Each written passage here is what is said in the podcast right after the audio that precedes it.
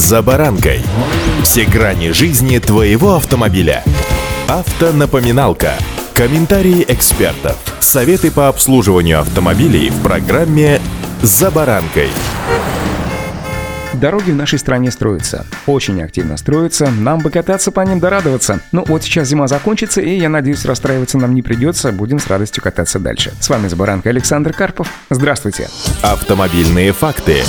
Росавтодор расширяет практику использования старого асфальта при ремонте автотрасс, пишет коммерсант. Технология холодного ресайклинга, позволяющая экономить бюджет и сокращать сроки ремонта, применяется, стоит отметить, уже более 20 лет в ряде российских регионов. Теперь власти намерены расширить масштаб ее использования. Для проверки эффективности методики обобщения накопленного опыта и, что называется, выбора оптимальных решений, сейчас проводится расширенный анализ. В регионах технологию хвалят, но отмечают, что она больше подходит для небольших трасс за пределами населенных пунктов, поскольку в городах она едва ли будет применима из из-за большого количества производимой в ходе ресайклинга пыли, а также шума. Росавтодор провел тендер по исследованию практики применения технологий холодного ресайклинга при строительстве, реконструкции и капитальном ремонте дорог. Контракт заключен с Росасфальтом, президентом которого является заместитель главы общественного совета Росавтодора Николай Быстров. Ресайклинг в дорожном строительстве подразумевает технологию повторного использования старого асфальта. Бывает горячий ресайклинг с разогревом старого покрытия перед укладкой и холодный. Последний более распространен, потому что менее затратен. Старый асфальт измельчается фрезерованием и смешивается со щебнем, песком и различными добавками, цементом или битумом. Холодный ресайклинг позволяет экономить стройматериалы и не тратиться на их доставку, говорят в Росавтодоре. Кроме того, не нужно вывозить и утилизировать старый материал. Такая технология широко известна за рубежом. В России она началась применяться только с начала 2000-х годов.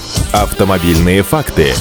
Данную технологию можно применять для восстановления старых гравийных дорог, заявил координатор проекта «Карта убитых дорог» Александр Васильев. Ее применение актуально именно сейчас на фоне сокращения бюджета, но технология не до конца исследована, часто возникают сложности с подготовкой проектной документации и расчетом смесей. Для нижних слоев дорожной одежды можно и вовсе использовать мусор, но, например, голландцы уже давно закатывают в дорогу все, что не могут выбросить на свалку. Работающие в России машины в основном зарубежного производства от ведущих компаний Америки и Европы, заявили в Росасфальте. В середине прошлого года были были проблемы с поставками запчастей, но они на текущий момент полностью решены. Сохраняется ограниченная возможность поставки новых машин от западных производителей, но остается возможность поставки БУ техники в хорошем состоянии. За последние несколько лет увеличилась доля машин из Китая, качество которых сейчас значительно выросло. Российские производители заявляют, что будут готовы представить на рынок продукт э, в этом сегменте не ранее, чем через два года. Применение ресайклинга радикально сокращает транспортные затраты при ремонте, уменьшая вред от грузовиков, перевозящих стройматериалы. И из недостатков технологий дорожники отмечают непостоянство характеристик материалов слоев. Существенное влияние на процесс ресайклинга еще влияет и погода, а также необходимость постоянного контроля за работой оборудования с учетом непредвиденных условий местности. За современными технологиями будущее. И это оспаривать, я думаю, глупо, поэтому надеемся, что самые лучшие мировые технологии будут воплощены в наших дорогах.